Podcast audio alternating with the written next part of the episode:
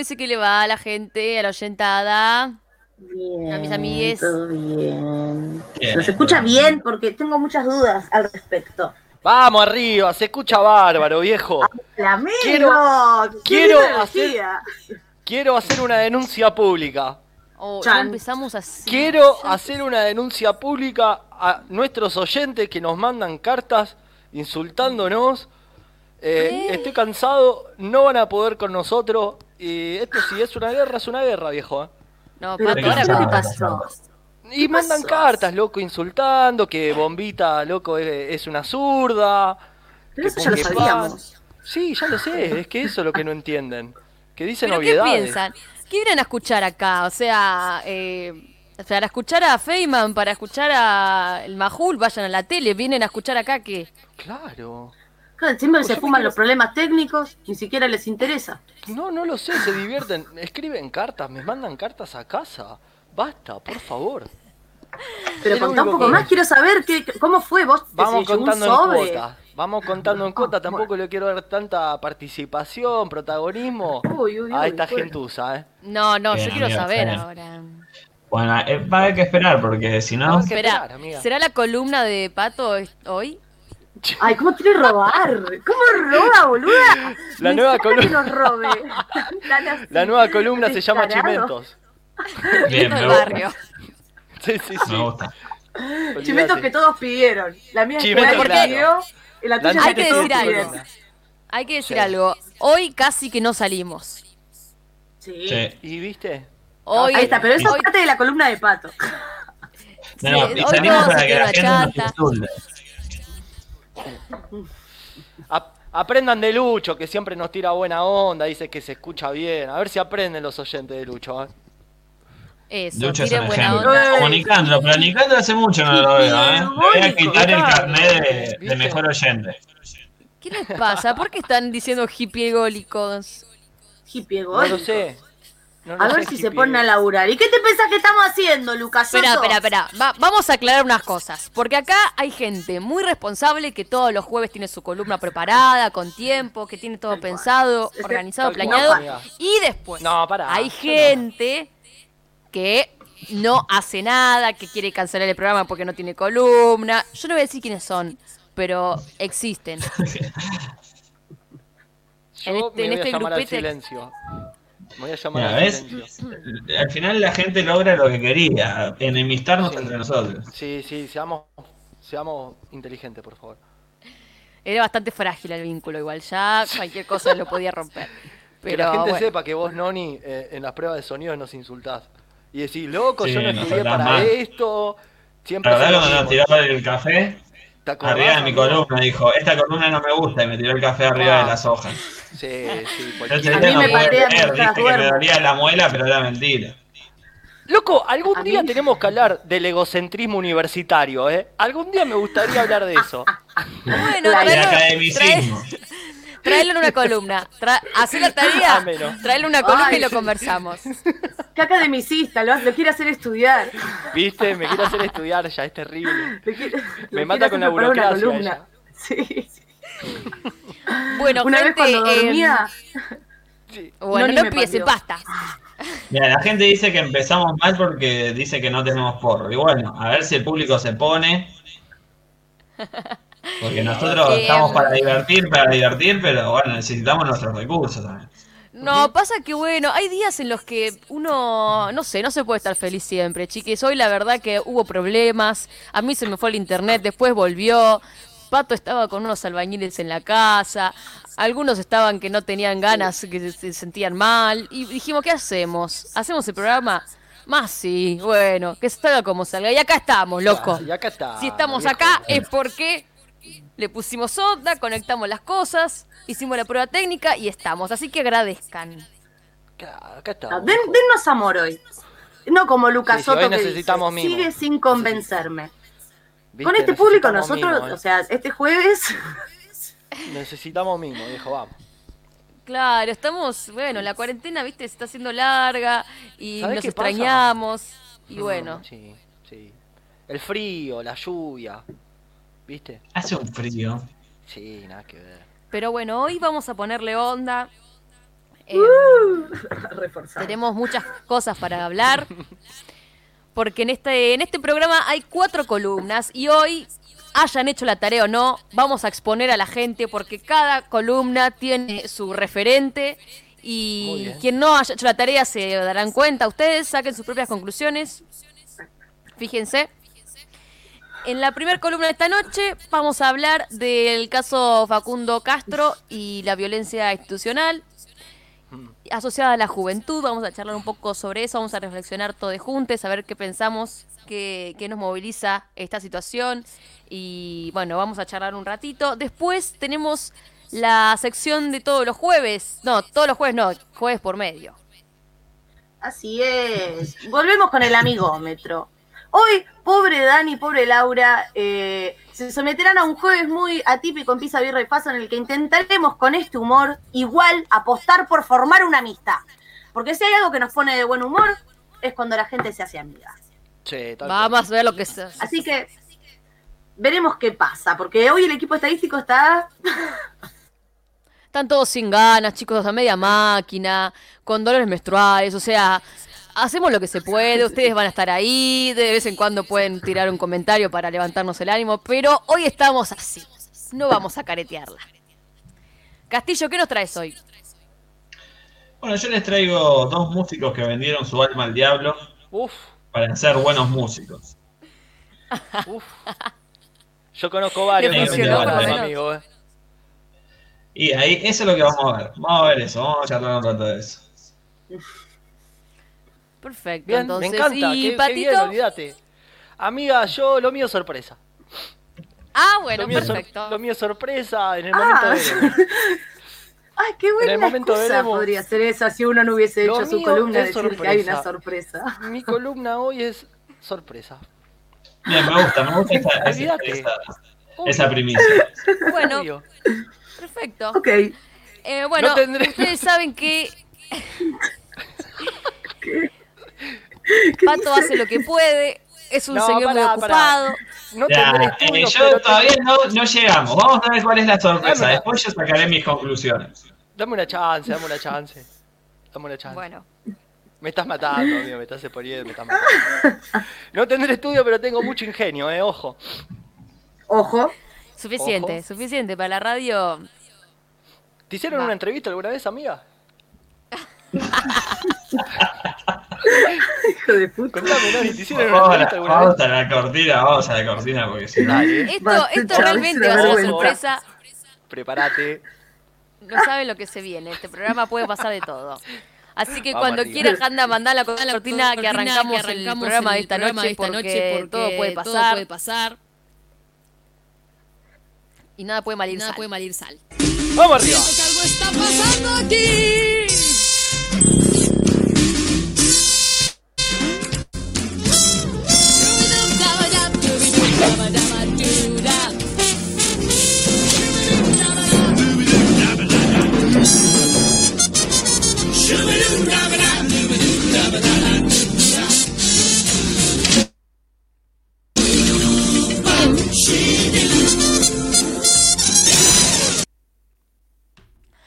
Muy bien, damos comienzo entonces a la primer columna de esta Muy noche, bien. a este rinconcito millennial. ¿Se me escucha bien?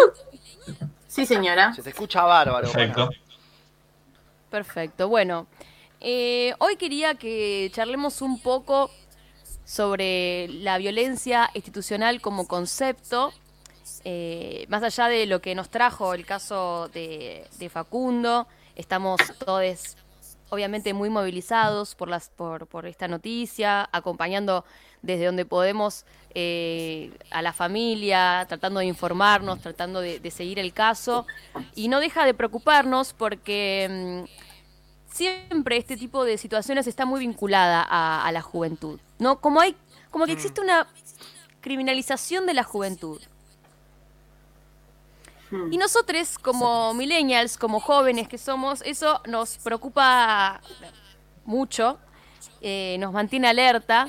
Y hoy quería que, que charlemos un poco de, de esta violencia que sucede, de lo que se supone que debería cuidarnos, que debería protegernos, que son las instituciones, el Estado, eh, la justicia, que muchas veces termina revictimizándonos eh, de- dentro de una especie de mm, sentido común que engloba la discriminación, eh, el- la xenofobia, el racismo, el patriarcado, como un sentido común que siempre nos deja mal parados, que siempre nos deja perjudicándonos.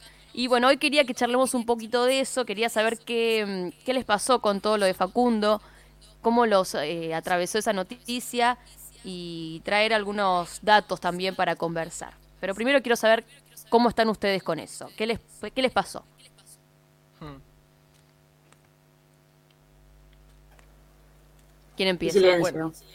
No, yo hago silencio como para no pisar a nadie. Si querés arranco, amiga, no tengo ningún problema. Dale. Eh, bueno, con respecto al tema, qué sé yo, em, es como que uno... Quiero cuidarme un poco con las palabras porque soy bastante bruto, pero lamentablemente como que en este país como que terminás naturalizando en cierto modo este tipo de acciones. Si ha- hago memoria de que soy guacho, estoy acostumbrado a ver en el noticiero noticias de, este, de esta índole, ¿no? Y, y nada, qué sé yo, te querés matar, no compartís, no entendés nada. ¿Cómo puede ser que en esta época donde sobra la comunicación o... Viste que antiguamente se decía lo siguiente, cuando todos sepan leer y escribir, se sostenían varios pensadores, Sí. como que se acababa la violencia. Y es como que todo va empeorando, ¿no? Eh, y no sé, no sé cuál sería la, la fórmula para que las instituciones que tienen que cuidarte de verdad lo hagan. Y no sea todo una ruleta rusa, por cómo está planteado hoy por hoy el, el sistema, a donde apuntemos, a qué institución apuntemos. Eh, las cosas están dadas vuelta. Sí. Y también es como una invitación, que ahí es donde es el, el- lo fino. Porque la primera reacción que te da es como mucha violencia.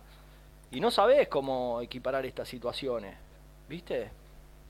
No sé. ¿Qué sé yo? Te dan ganas de Sí, sí. prender fuego todo.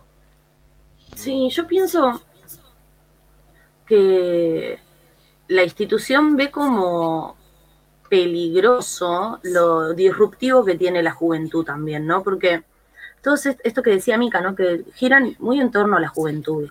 Y me puse a pensar el por qué.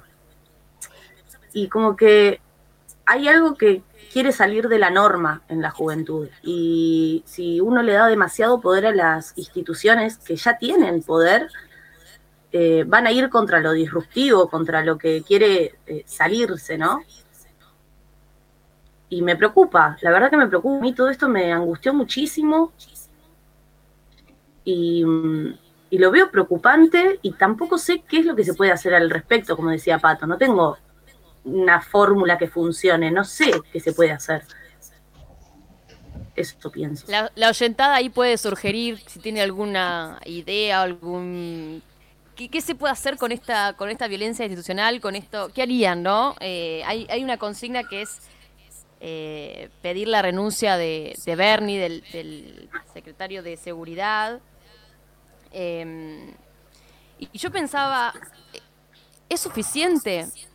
Claro, no, como alcanza. pensando un poco también en, el, en lo que fue el caso de Santiago Maldonado, eh, que también pedíamos la renuncia de Bullrich y, y no sabemos si eso hubiera terminado la situación o se hubiera esclarecido, porque me parece que el entramado eh, es mucho más profundo que un simple funcionario. Pero bueno, no sé. Sí, porque se lo ve, como, se lo ve como un hecho aislado.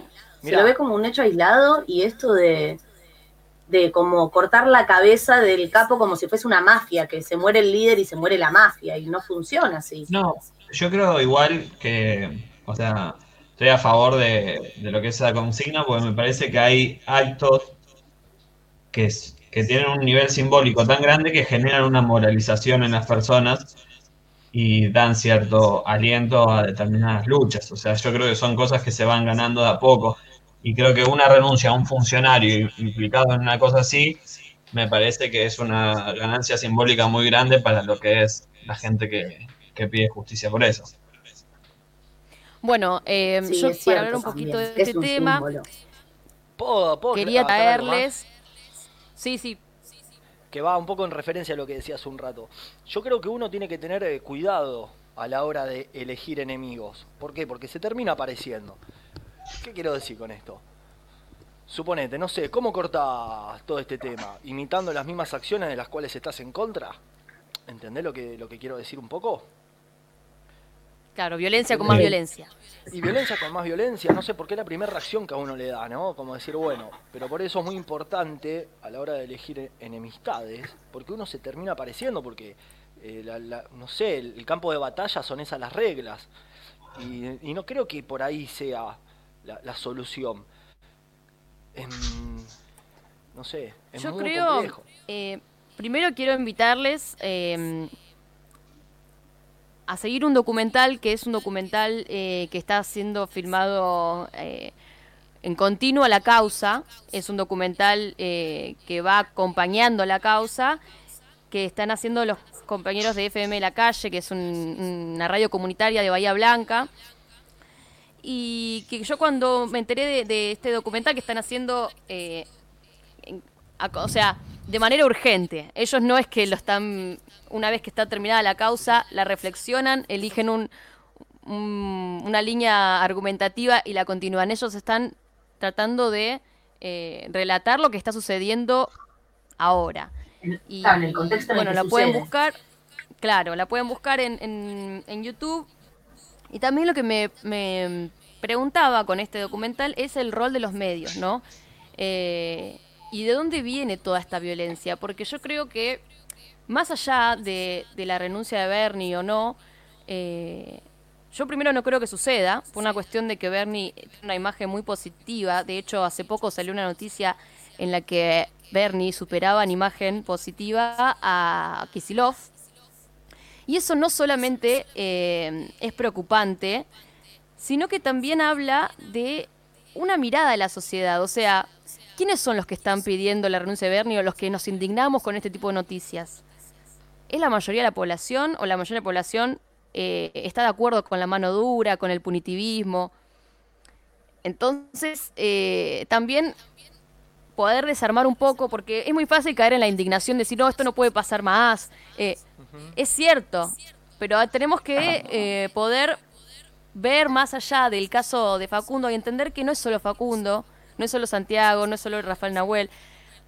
Son un montón de pibes que, por una cuestión sistemática, eh, son víctimas de, de- de- de este sistema de violencia. Un, un sistema de violencia que, obviamente, nos pone a los jóvenes eh, como blancos, como peligrosos.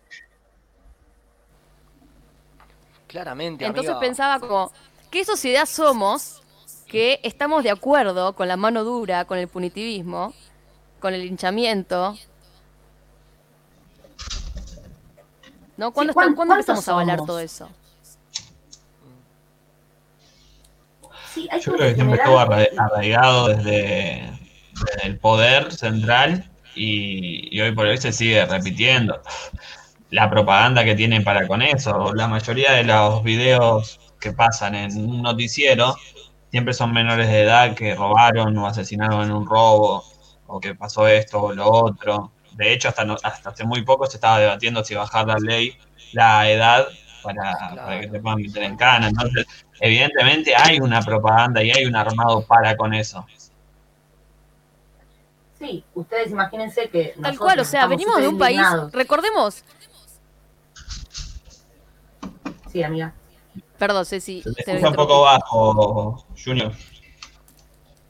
Ahí se me escucha mejor. Sí. ¿Qué estabas diciendo, No, yo te Noni? escucho perfecta. Ah, no, bueno. que digo, eh, que tampoco es muy sorprendente que estamos, o sea, estamos en un país en el que hace no muchos años teníamos un servicio militar obligatorio, eh, venimos de una dictadura que arrasó con la juventud, que la juventud era símbolo de subversión y de criminalización, entonces tampoco es tan raro que sigamos pensando que una parte de la población siga pensando que, la que en la juventud hay una especie de eh, criminal escondido. Hay un buen chiste de los Simpsons en, en el que mm, el doctor Hibbert dice eh, que los jóvenes tienen que estar tras las rejas, ¿no? Que ese es el lugar de los jóvenes. Y es un poco para satirizar eh, un, un pensamiento que está sobrevolando en un montón de, de- de personas. Mira, amiga, a mí algo de lo que me Es, llama la es atención. terrible. Algo de lo que me llama la atención que siempre que tengo la posibilidad de hablar con gente que ha hecho el servicio militar, lo primero que le pregunto es qué es lo que, qué es lo que aprendiste. Lo que todos te responden que es a chorear. Que fue, es lo primero principal que aprendieron en su servicio militar para la subsistencia, el robar porque les permitía negociaciones, tengo consigo esto, giramos esto. Pero ¿sabes qué es lo que más me llama la atención? Que todas las personas, eh, cuando hablo, que la- es la última pregunta que siempre les hago, y todos están de acuerdo en que todos los, todos los jóvenes hagan el servicio militar. Y es donde me encuentro ahí la primera paradoja. Porque a la hora de ellos de comentarlo dicen que la padecieron mucho. Pero sin embargo son los primeros en decir que no habría ningún problema, como que lo ven bien el servicio militar. Como que educa a una sociedad. Y ahí es cuando me hincho los huevos. Porque veo la sociedad que tenemos hoy por hoy, que es un culo. Y es donde digo, bueno, no sé, abran los ojos, hermano, ¿qué querés que te diga? ¿Novela del día a día lo que es? O sea, querés repetir lo mismo de antes. Estás en un cubo. Ese es el poder de, de- de los medios de comunicación que logran hacerte pensar una idea que va contraria a tus intereses. Mira, es lo mismo. Mirá, perdón, eh, ahora ya estoy en modo catarsis. Es lo mismo el artista que. Momento Feynman. una- Momento Feynman, vamos, vamos arriba. Esto es lo mismo, lo ato a este puente. El artista que dice que prefiere una vida de padecimientos, así puede tener una obra de arte eh, más glamorosa. ¿Entendés? Y no, lo- no, no entiendo esas cosas. ¿Cómo? Eh, no sé, ¿me explico? El Sí, artista se en- en- justifica el en punto- padecimiento. el artista en un punto desea el, el camino del sufrimiento, qué sé yo, el abandono, así hace alguna obra interesante, o la traición, así escribe una buena poesía.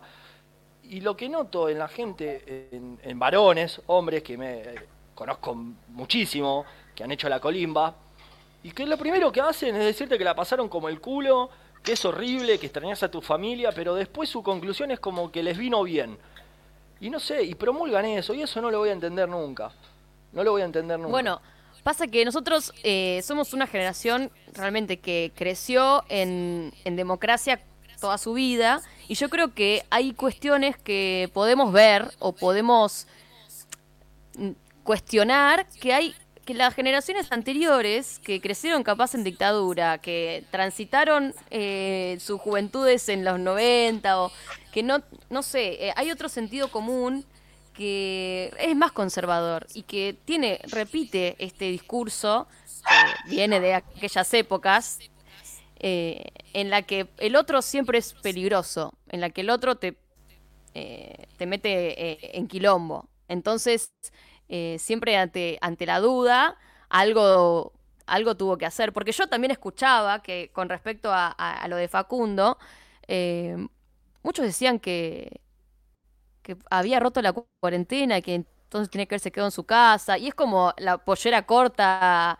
eh, en un femicidio. Sí, la o sea, justificación. siempre hay Exactamente, una. amiga. Claro, hay una culpabilización Claro. y, y eso es poner la vara Sí. del lado de la víctima, ¿no? Decir, bueno, eh, la víctima se lo, se lo buscó y algo habrán hecho. Y volvemos a Al- ese discurso del algo habrán hecho de la dictadura. Y te das cuenta cómo ese discurso sigue estando infiltrado, cambia las palabras o cambia los modos, pero es la misma ideología al fin y al cabo. que, que en vez de contener al otro, de darle otras oportunidades, de abrazarlo en su diferencia, lo extermina. No, es terrible. Lo más loco Comparto. es que Bernie se postula para gobernador. Porque le da el cuero. Nosotros decimos, O sea, che, pero no puede ser, como un, tipo así. video de campaña hace Sí. hoy, me parece. Es como. Él sabe que tiene mucha gente que lo banca, porque si no, no haces eso. O sea, el chabón prácticamente pareciera que está utilizando todo esto como campaña. No, es Y eso es lo terrible, que hay gente que-. Lo vote por lo que hizo. Bueno, me pero recordemos tampoco hace, hace no mucho teníamos a, a- como presidente a Macri, que no solo avalaba, sino que felicitaba al, a la doctrina Chocobar, esta, esta costumbre de disparar por la espalda, de disparar y después revisar. Y bueno, eso es sumamente peligroso. Hoy tenemos otro tipo de gobierno que, bueno, no, eh, ya que rompa con eso es importantísimo, pero más allá de eso, eh, me parece que sea el gobierno que fuere, quienes no tenemos que permitir que eso sea algo de lo que decía Pato, eh, parte de- del paisaje, ¿no? Una naturalización. eh, parte de eso es cambiar nuestra percepción, es dejar de tolerar estas cosas, porque yo creo que como sociedad hemos construido algunas, eh, algunas barreras, ¿no? Por ejemplo, con la cuestión de los derechos humanos. Cuando fue el tema del 2 por 1 con el gobierno de Macri, eh, tuvimos como un, un acuerdo implícito en, en que eso estaba mal, en que, en que eh, había que manifestarse y salimos todos a la calle. Bueno, con lo de Santiago Maldonado también. Los medios querían ocultar la información y se popularizó eh, el hashtag en todos lados, escri- escribían ¿dónde está Santiago? hasta que tuvieron que tomarlo los medios y, y bueno, se hizo un gran acompañamiento de la sociedad y yo creo que en algunas cuestiones todavía nos sigue costando. Cuando se mete con los pibes, con los pibes pobres, con los pibes de barrio, hay quienes todavía lo siguen viendo como potenciales criminales, como potenciales delincuentes, y no se animan a tomar esa postura, a romper con ese conservadurismo y decir, che, loco, operá. No es tan así. Mm. Claramente, amiga, claramente, comparto al 100%. Eh, no sé, viste, es muy, es muy fina la línea, pero no sé, a mí me ha tocado ser de clase media, más o menos rubio, blanco, eh, heterosexual, y sin embargo he sufrido una desverdugueada por parte de la policía. Tengo anécdotas para contarte, podemos estar hasta las 4 de la madrugada. Eh, y no sé, también me, iba González Catán, kilómetro 35, y también la policía era muy brava, pero se comportaba de otra manera. A diferencia acá en Aedo, yo he visto como un policía le puso el itaca en la cabeza a un amigo y le dijo, corre porque te mato. Y así tengo infinidad de cosas. No sé, yo tengo mi, mi particularidad, distancia con lo que son la- las fuerzas policiales. No me representan en nada. Absolutamente en nada. Sí, también esto, esto, esta cuestión de asociar la seguridad con más policías, ¿no? Cuando la gente pide más seguridad, ¿qué pide? Más, más Sí, cuerpo sí, más, más policial la iluminación. quiere- la gente piensa que por poner más luz y por poner más policía se erradica cualquier situación que se tiene que solucionar. Y la realidad es que se traslada. ¿Entendés? No es terminar con el problema, es trasladar un problema. Tal cual.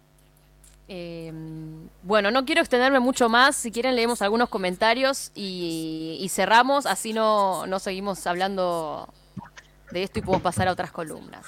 ¿Qué tenemos por ahí? A Muy ver. bien. Dice, yo me quedé medio eh, bajón con esta columna, amiga, te digo, pero le voy a, voy a buscar toda mi energía para poder hacer un buen amigómetro. Acá Lucas Soto dice, mi viejo hizo el servicio militar y lo entrenaron para ir a Malvinas. Sigue. Dice que lo hicieron pasar hambre, lo obligaron a meterse en lagos helados y a hacer guardia hasta que ya no sentía los pies del frío. Qué cosas innecesarias, ¿no? ¿Qué más dice? La peor experiencia de su vida. Y no puede creer que alguien le desee eso a otra persona. Tal cual. Tal Y cual. bueno, parte del mandato de, la, de masculinidad también, ¿eh? Tal cual, tal cual. Si to- toda esta cosa medio americana de que da orgullo que la gente vaya, eh, como hay guerras todo el tiempo y las familias preparan a los hijos para ir a la guerra. Eh, igual, igual me refería a esto de eh, volverte macho, ¿no? De demostrar que, que, que sos hombre. Y el hom- ser hombre significa. Bueno, pero ese es el estereotipo de varón. De, Claro, bueno, por eso. claro, y en Estados Unidos eso es el estereotipo de varón, si vas, si sos soldado. Leandro había Bueno. puesto algo, me lo perdí, perdón. Mirá, Marcelo Minelli acá- dice algo que, que es re interesante, perdón amiga que lo, lo había visto. No, léelo. Dice léelo. lo siguiente, es porque en gran parte de la sociedad está inculcado el sacrificio y el padecimiento como parte de la formación personal. Y esto va mucho a lo que decís vos. Noni, que es como eh, el mambo del macho, ¿no? De, de qué sé yo, yo la padecí, yo la sufrí, yo la caminé y por eso tengo más méritos en decir que tengo más sacrificio en esto. Tal- la meritocracia, la meritocracia basada meritocracia. en el- Como si diera la superación personal. Sufrimiento, digamos. Tal Sí, cual. esto del trabajo dignifica. Eh, Exacto. No, pero no solo el trabajo, el padecimiento, el, El decir, padecimiento eh, también. todas las cicatrices que tengo, Que tengo me hacen acá. más rudo. Tal cual. Y ojalá te pasen a vos también ejemplo, para que a un matrimonio. te hagas rudo. como un matrimonio que dice nosotros la peleamos, las sufrimos de todo, pero nos recuperamos y es como y hay cosas que capaz que no tenés que recomponer. o sea, hay, hay cosas que no, no meritan un sufrimiento. Y creo que nos quisieron vender que ahí hay cosas que valían menos que sufrir, que valían más que sufrir, digo. O sea, Claro, No que sé si es sufrir, por eso era un mérito. Sí, como que era algo de, como mínimo a la recompensa, pero eso me parece que no es así. No conozco a nadie que haya trabajado y se haya hecho millonario, por ejemplo. No conozco a ningún trabajador, ninguna trabajadora que haya trabajado y se haya vuelto millonario. Y si los conoces son contados en- con la mano y Yo he son conocido, historias. yo he conocido, pero nunca por mérito propio, eh, qué sé yo, tal persona que caminó tal camino y después en eso agarró y sumó a otra a estos laburantes y ese laburante se hizo millonario, pero nunca por mérito propio, siempre es por contacto, siempre es por palanca y eh, no existe la meritocracia, ¿entendés? Eh, no existe. Siempre No. se necesita de alguien vos, o, sí. o de algo para poder ser, estar. O sea, O trabajás en la quiniela y alterás los números. Eso es un No, de golpe sí. Puede ser, de golpe alguien que se haya ganado la quiniela, bueno, está bien, pero como decía Castillo recién, los laburantes que salen a laburar, em, yo conozco casos donde sí han hecho fortuna, pero esa fortuna la hicieron cuando le abrieron las puertas a los que tenían la fortuna y que lo metieron en el medio de los negocios que estaban haciendo. Entonces no existe una meritocracia. Si, si alguien viene y me dice, loco, el hacer lobby es un trabajo, nunca hizo lobby en su vida. El hacer lobby no puede ser nunca un trabajo. De No verdad sé lo digo. es ¿eh? Bueno, no sé cómo llegamos acá. Hay gente que sostiene que hablando- lobby es un trabajo. No es ningún trabajo, es mentira. Es ser carismático, es estar ahí tomando un café y charlando, nada más. En- Hacer laburar es hacer, otra, es hacer otra cosa. Así que, que se Bueno, sepa, no sé quién estás amenazando, Pato, pero con eso no, vamos a No, cerrar. A nadie amenazo, pero sí me da por los huevos gente que conozco que hace lobby y dicen que son laburantes. Que se vayan a la mierda. Laburar es otra cosa. Es la verdad. El hacer lobby, el conocer gente con guite que después te metan en sus negocios, eso es re fácil. Pero fácil lo digo, ay, como si fuese yo el que está dentro de esos negocios, no. Pero el hacer lobby no es un trabajo. Ya hicieron enojar a Pato, ¿ven? ¿Ven cómo ¿Ven? son? Los que hacen lobby. Sí, lo digo públicamente, porque Bueno. la realidad misma es lo que hacen lobby, son lo que te mueven las ventas. Y eso es lo que te da más bronca, porque el que hace lobby piensa que está trabajando y no está trabajando, loco. Trabajar es hacer otra Bueno, cosa. Pato, hacé tus columnas, disculpame, querido, pero si vos tenés Hacé algo columna, decir... amiga. Si vos no defendés tus trapos, te matullo. Te copé la parada. Tu- eh, la columna tu de pato de hoy es meterse más Es en todas las columnas. Como no tengo columna, me voy metiendo más en las de ustedes, perdonen. Bueno, me quedo callado. Está bien.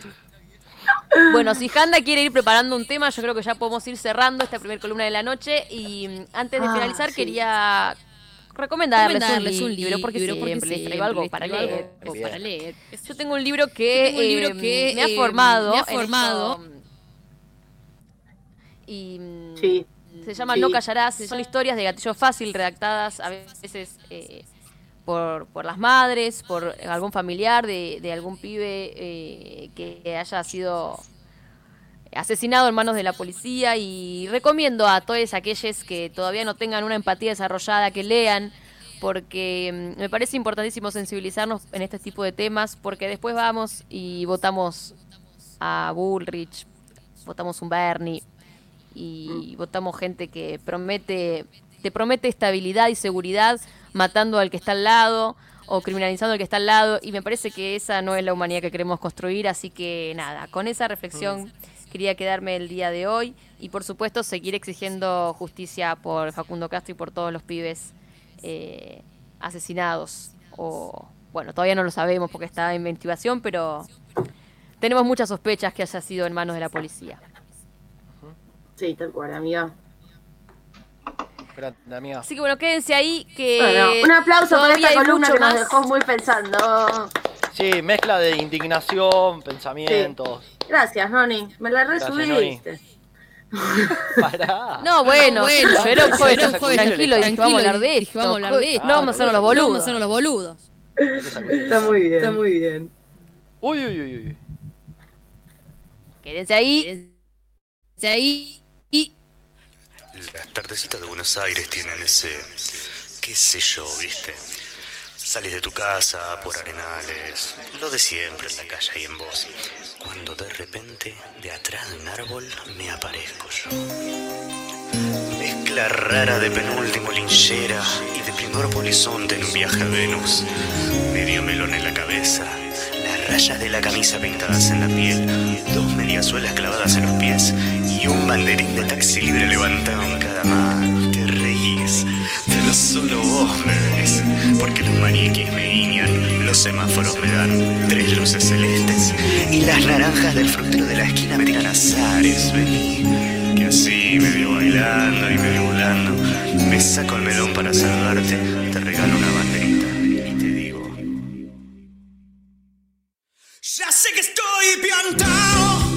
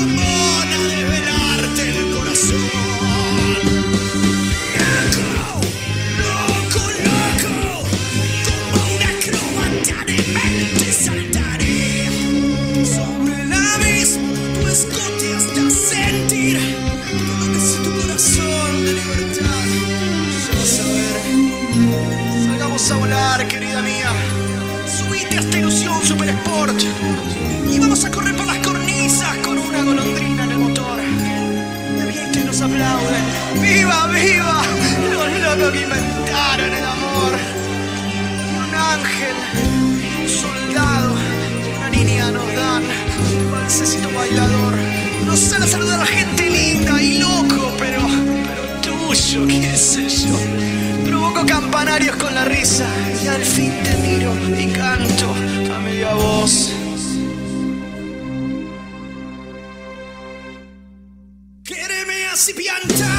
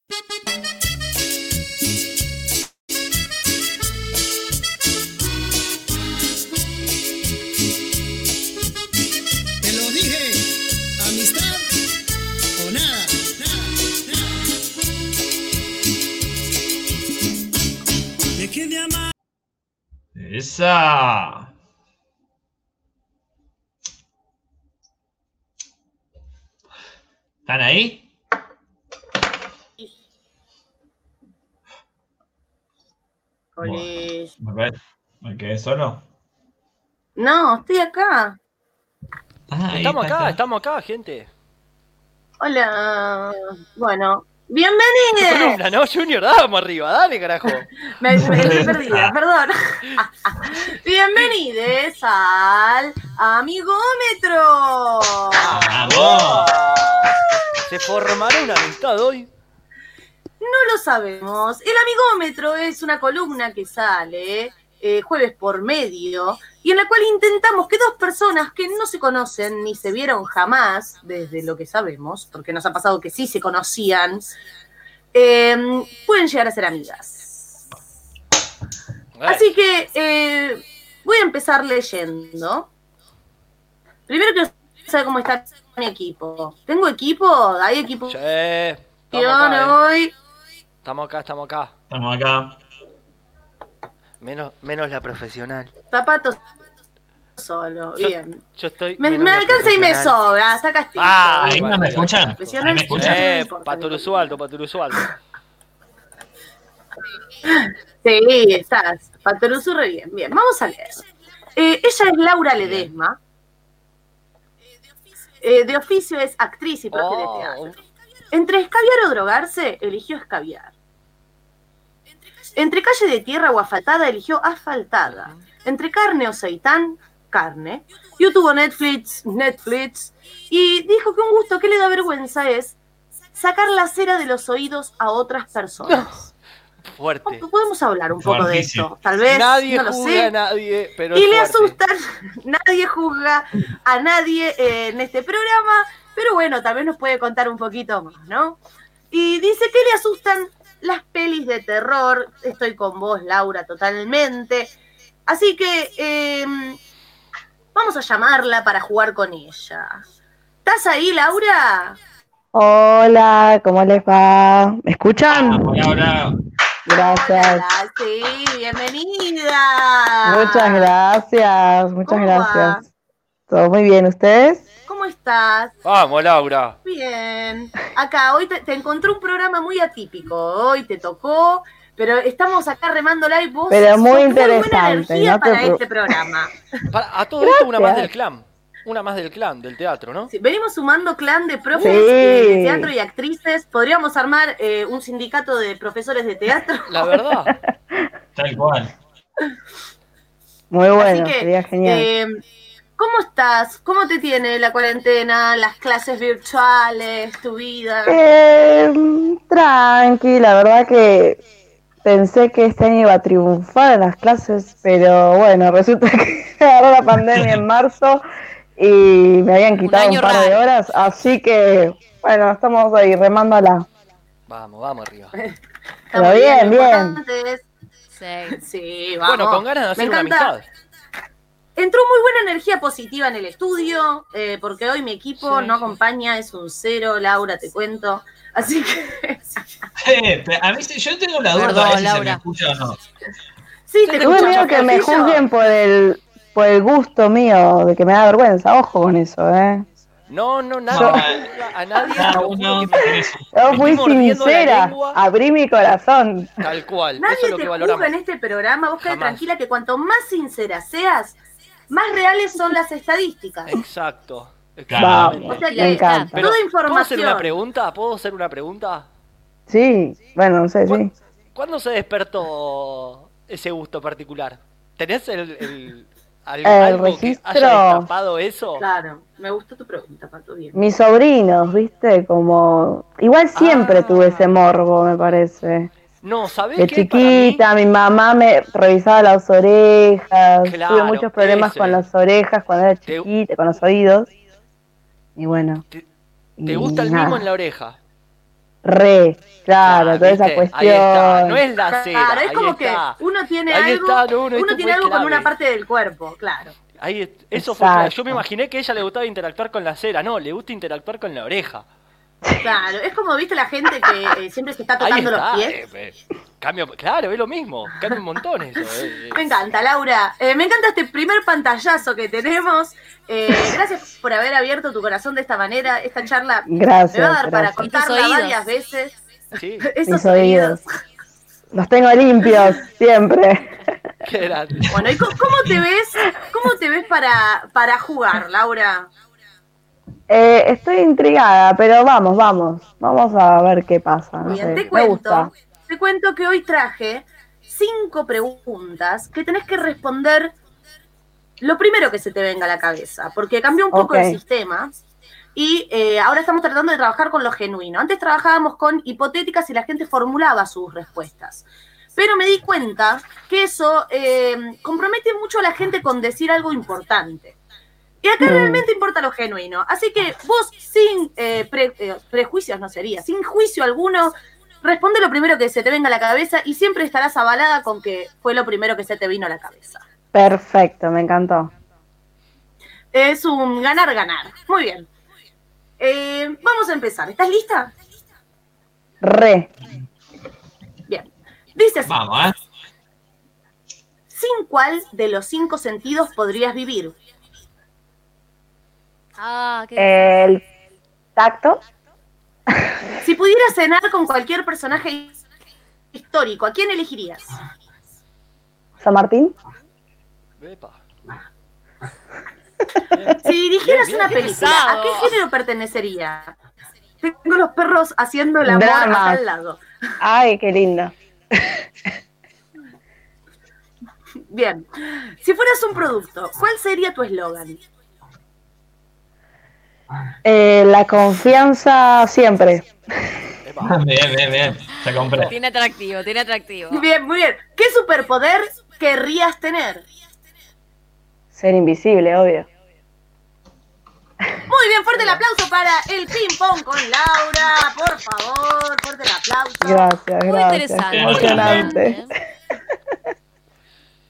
Y ahora abro a mi equipo a que realicen preguntas sobre las respuestas de Laura. Bien, yo tengo una pregunta. A ver. Si perderías el tacto, ¿no te quitaría el contacto con la oreja? Buena pregunta, yo estaba pensando lo mismo. Yo también. Ay, tenés razón, pero el ver la cera no te lo quito, eh, me gusta, ¿qué querés que te diga? Bien, bien. ¿Listo? ¿Anotó? Se queda con mirarla. Me gusta. Claro. Noni, Eh, yo quiero saber, elegiste como poder ser invisible. ¿Para qué lo usarías? Ah, me infiltraría en lugares o de personas que quisiera saber qué piensan, qué hacen en detrás, en su casa, ¿no? En su intimidad. Una. Una chuma, tal cual. Es parecer chuma de mente. me encanta. Eh, Patito, Eh, no, a, a mí me intrigó el hecho de que se le vino para cenar con algún famoso o alguien reconocido y eligió San Martín. ¿El por qué? Quiero saber. No sé, me vino a la cabeza, te soy ¿Se te sincera. vino a la cabeza? Sí, sí, sí. no sé. esa fue por decir. Bien. Sí, sí, sí. No, o sea. Bien, ven, ven cómo Fue medio funciona el juego. inconsciente, Si vos no querés sí. hablar, te podría haber ¿Cómo dicho a un famoso, querés alguien, qué sé yo. No, no, bueno, pero se vino. Pero, no sé, se vino San Martín, alguien histórico, emblemático, qué sé yo, ¿no? Alguien que, que hizo. ¿Querés cambiarlo? me encanta. No, no te puede cambiar. Yo ya no. No, no, lo cambio, no lo cambio, no, no. Pará, Creo eh, que sería recopado decir, ¿eh? cené con San Martín, ¿entendés? Que, eh, No, ¿Qué te dijo? ¿Qué, te, ¿Qué pasó? ¿Qué Sería no genial una pasó? selfie. Si conseguís una selfie, sería todo. Claro. Me encanta. Muy bien. eh, ¿Quién me queda por hacer una pregunta? ¿Ya se nos preguntas todos? Sí, Sí. Sí. vos no hiciste una re pregunta. No, yo, so- yo soy el sistema, no lo necesito. Muchas gracias, eh, Laura, por haber jugado con nosotros. Y ahora quédate acá, Sí, quédate acá, porque vamos a llamar a quien podría llegar a ser tu amigue. Uy, uy, uy, uy. Antes, vamos a leer qué respondió. Uy, uy, uy, uy, uy, uy. De oficio, desempleado. Entre escabiar o drogarse, eligió escabiar. Entre calle asfaltado o calle de tierra, eligió asfaltada. Entre carne o seitán, eligió seitán. YouTube o Netflix, Netflix. Un gusto que le da vergüenza, confesó bardear. Bien. Y algo que le asusta son los perros. Ah. Mm. Así que eh, vamos a llamar.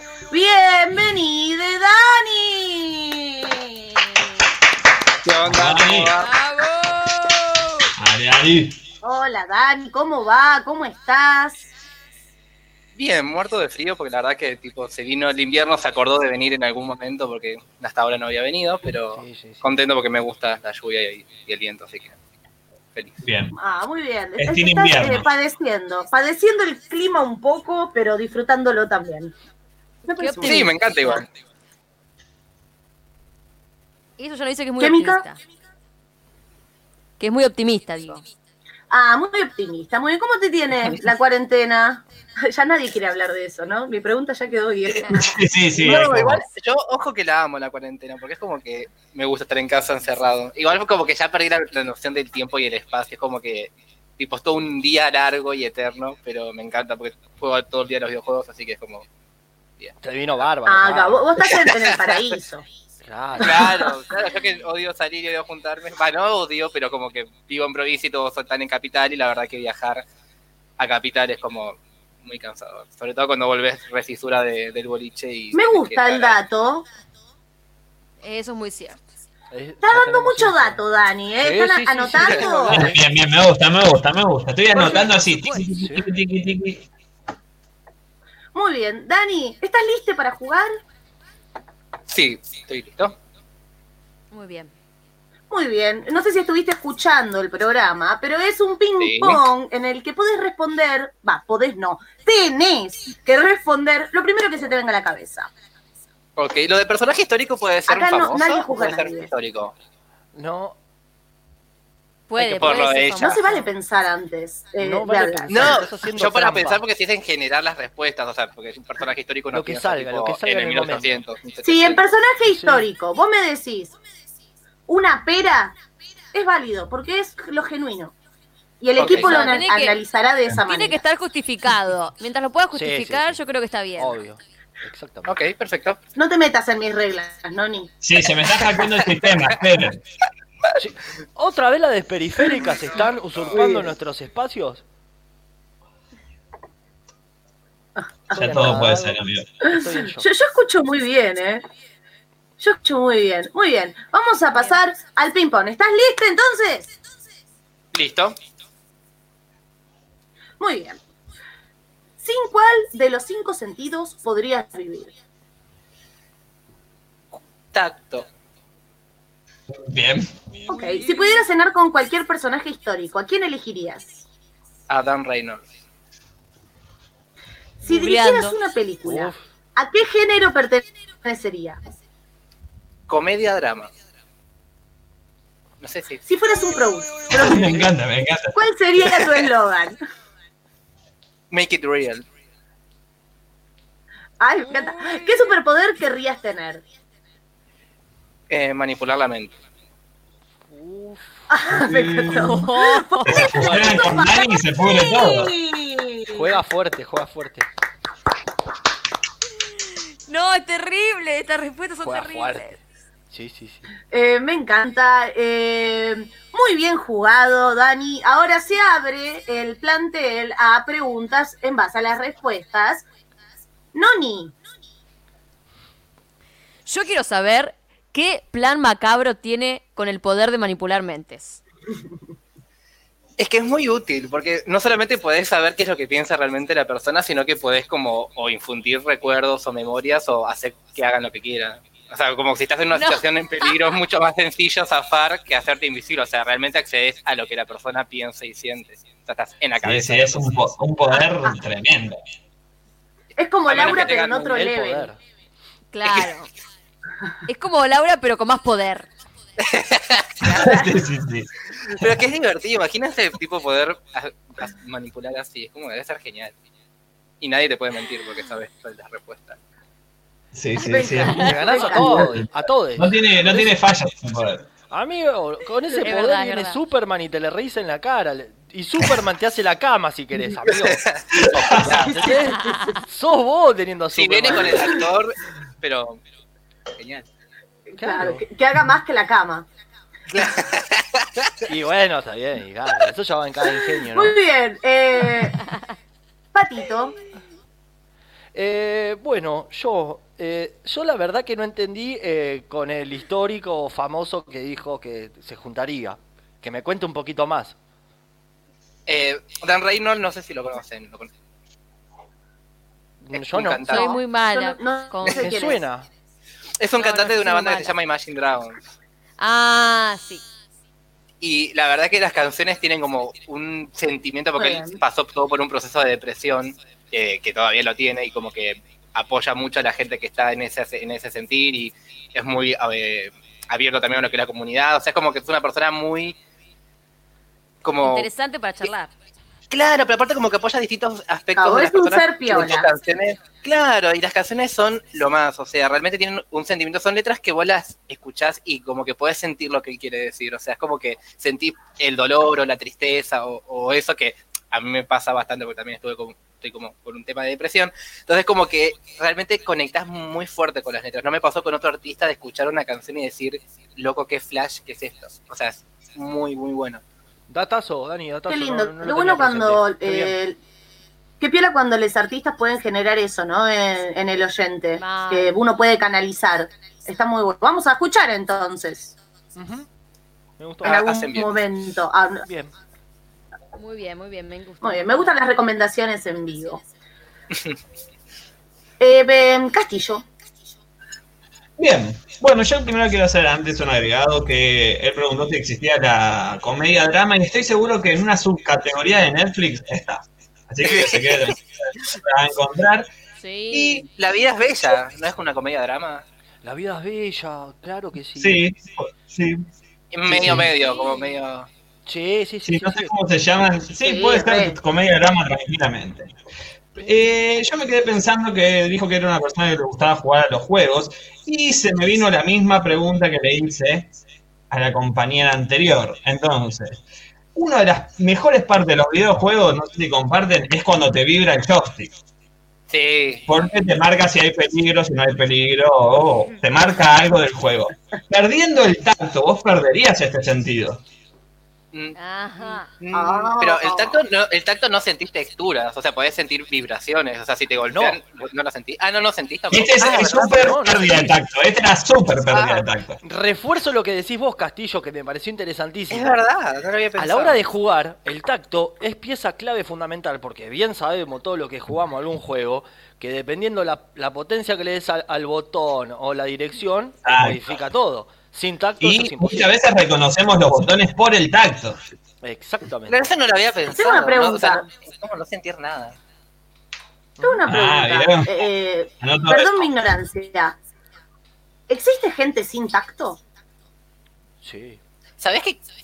O sea, no con, sin tacto total, en, en algún lugar deben tener tacto, por ahí cuando tienen quemaduras o algo así, pero no es un sentido como que se pierda como la vista. Perdón, ¿puedo Claro, decir Porque algo? el No- tacto está en toda la piel. No sé si vieron la película que automáticamente cuando estuvo recién Laura hablando se me vino a la mente que el señor queda eh, cuadripléjico y en el único lugar donde tenía eh, tacto era en la oreja. Entonces por ahí a la hora de estar intimando con una persona le masajeaban las orejas. ¿Puedo decir algo? Perdón. Ah, Por favor, yo- si vas con su insultar, Gracias. si vas gracias. Insultar, no con la en vivo. tema. No, no, no. Yo No me insultes en vivo. yo hace muchos años, muchos, ¿Qué? tuve un accidente del pie que me cortó los tendones, nervios y todo. Y perdí el tacto, o sea, lo recuperé por suerte, pero sí perdí toda la sensibilidad del pie por un largo tiempo y es rarísimo, es como Ah, flotás, no sé, es como que Ah, sentí que tu debe pie ser muy flota. parecida la sensación a cuando se te duerme el pie. es como co- algodón. Sí, es como eh, eh, anestesia. Es sí, Claro, o sea, yo perdí sí, la sensibilidad de los dedos también una vez cuando me fracturé y, se- o sea, como que sentís, pero no sentís realmente, es como que tal cual. estás como apretado con algo, pero no tenés esa sensibilidad de, de ver si es, eh, no sé, rayado o, o- o firme o frío. Tal qué cual. Eso por si te lastimás. Me encanta esta Claro. ranchada que se Junior, armó. Junior, no lo dejes hablar nueve- ahora. No tengo que, no tengo que hacer No nada. lo dejes hablar ¿entendés? ahora. Se va a poner como se tiene que arrepentir de lo que dijo. No, ba- basta, Junior, callalo.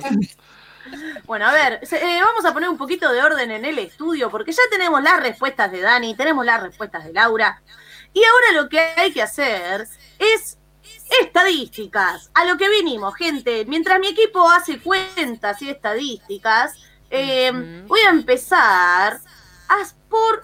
A ver, aquí... Noni, ¿cuántas Sí. posibilidades crees del 1 al 100 en porcentaje que podrían llegar a ser amigues, Laura y Dani? ¿Y eh, en qué situación cotidiana les pondrías? Bueno, yo ya tengo la situación, eh, pero quiero decirles que esta amistad no le veo tan Ay, no. Uy, uy, uy, uy. Ah. Bombita. Pero, Acá ¿Por mis trolls estuvieron trabajando eh, muy atentes a todo lo que estaban diciendo y la verdad que hay fuertes conexiones, pero como si fueran fugaces. No hay una estabilidad en el tiempo. Eh, yo creo que el porcentaje de amistad es un 37%. Oh. Bueno, no es tan bajo. He dicho tan bajo. 0%, chicas. 0% ha dicho, ¿eh? O sea que... Sí, sí, yo creo que estas No conexiones que son cortas pero fuertes eh, pueden implantar una chispa, pero así como se van, se olvidan. ¿Por qué? ¿Y en Porque qué situación se encuentran? Bueno, en una situación eh, de boliche. Bueno, yo no sé si a Laura le gusta ir a bailar. gusta la No, noche? no, no. No, yo soy de las que se Ah. duerme temprano. Jodido, jodido eso. Sigo anotando. Uh, mi fiesta de no, egresados me fui, me fui a dormir a la, a la cama de la que hacía la fiesta de egresados. O sea, así. Chao, gracias.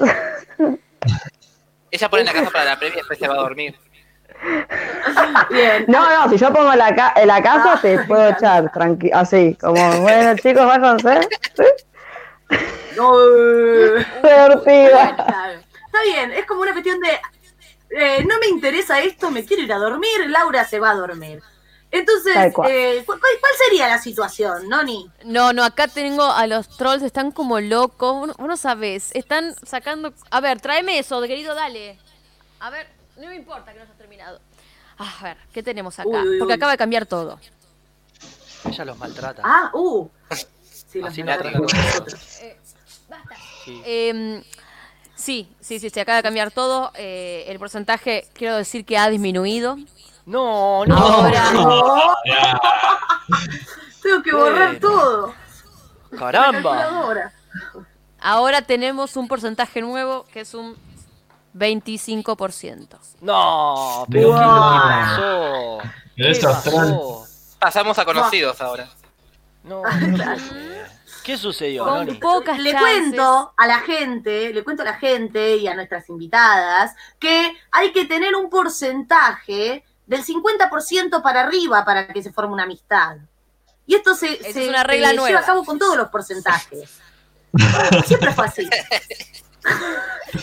Bueno, recién nos enteramos. Muy bien. Eh, Patito. Pero es bueno saberlo. Eh, ¿Quedó un 25% entonces? No, no, hay que sumar todo todavía. No, Pato. no, pero ella dijo 25, ese es el número final. Ese es el Sí, número final, sí, con la información que tenemos. Perfecto. Bueno, amiga, bueno, muy bien. Bueno, tomo la palabra, gente. Yo paso a comentar. A mí me cambió la vida desde que empecé a hacer el curso online de psicología de la escuela Lacan. Eh, no quiero chapear gente, por favor. Y me acabo de dar cuenta de algo. No sé si lo notaron ustedes, ¿eh? Yo Sí. lo A ver, Estamos ante dos personas sumamente sensibles. ¿Por qué? Las, do- Ah. las dos partes dijeron lo siguiente, que preferían perder el tacto ante otro sentido. Pero Sí. los dos casos sufrieron la experiencia de perder el tacto y saben lo que eso significa. Entonces estamos ante personalidades que se mueven solamente por lo conocido. ¿Mm? ¿Me siguen hasta ahí? Oh, me, me gusta esta nueva parte. Te hizo bien el curso. Claramente porque estudio, yo no, no, no es como dice Noni que no, no hago la tarea. Eh, ¿Y qué número? por un lado, ¿Qué número es? un puente conector ante la sensibilidad y moverse solamente por lo conocido. Y a mí, gente, me dio el 95%. Ya está, no voy a decir más. ¡Ey! Wow. 95%. Toma nota, toma pago. Castillo. Bueno, bien, a mí también el sistema me ha marcado como lo más importante lo del tacto. Entonces me comuniqué con un conocido, un doctor que es especialista en tacto, y le pregunté, en caso de tener dos personas que se conocen y gustarían perder del tacto, ¿qué clase de personas cree que sería? Y eh, a lo que me respondió, muy parecido a lo de Patito, ¿no? Es que son personas que no se guían por lo palpable. Entonces, eso es un punto de conexiones de fuerzas más allá de lo material. Por ende, me dio un 100% amistad absoluta. ¡A la miércoles! Aplauso nomás para esa votación, viejo. Muy bien. Aplauso nomás. Ahora quiero escuchar a Laura, que fue la primera que jugó, y quiero que me diga un porcentaje y una situación cotidiana en la que podría llegar a estar con Dani. Eh, yo creo que Dani lo podría conocer en un curso de teatro, si no, no sé, o algún taller, algo de estudiar, ¿no? Se me hace alguna cuestión así de. Podría ser un profesorado una facultad, un taller, algo, algo así, ¿no? Como que nos une un estudio, un- una inquietud, como le quieren decir. Y porcentaje pondría un entre 60 y 70%. O sea, un 65. Sí, un 65. Muy bien. Elegante. Fuerte el aplauso para esa votación, por favor. Gracias, gracias. Y ahora queremos escuchar a Dani. Mira, yo estaba pensando en el tema de que ella da clases de teatro, si no escuché mal. Sí. Es una buena forma de expresión de sentimientos, es algo que está muy bueno y es algo que a mí me interesa por todo este tema de la depresión y qué sé yo, o sea, es algo que se suele dar para personas así y me parece como que sería un reámbito como para conocer a una persona en un taller, siendo la profesora ella. Y dentro de ese ámbito más, eh, si se quiere, Podría ser una no tanto de- alumna. De pie, gente, conseguimos una beca. De pie nomás, carajo. ¡Vamos arriba! De pie que me acabo de parar. Formamos una amistad y conseguimos una beca. No lo puedo creer. ¡Vamos arriba! Ya está, Laura, Vamos disculpa, pero no vas a poder lucrar. Vos dijiste, es genial, ya tengo un alumno, no voy a cobrarle. No. Ya te clavaron beca. ¡Vamos arriba! Me encanta, Dani. Me encanta que, te- que este programa siga consiguiendo cosas maravillosas. Eh, ¿Y qué porcentaje sería? ¿Qué número? Yo creo que un 55. Ahí como- ¡No! La clavó bien. ahí. Es- Y bueno, por algo hay que empezar, loco. estamos, eh. Es verdad, no se va 100%. Eh, ¿Perdón? Lo han hecho. Lo ¿Perdón? han hecho. Yo no quiero decir nada, pero. Te agreden. Muy bien. ¿Sí? eh, Gente, me han llegado los resultados de Hampshire, Uy, uy, uy, uy, la uy, universidad uy. situada en Holanda, donde vive una persona argentina que es la princesa y que nos facilita estos trámites de Sí, gracias, en. Holanda. Gracias, Máxima. Gracias, Eh, Máxima. Y tenemos un resultado, tenemos un número exacto, porque ellos responden solo con números, porque saben que somos del conurbano. Entonces, no se gastan mucho en nosotros. El número que ha llegado es un 65%. O sea, Bravo. Muy bueno. Amistad.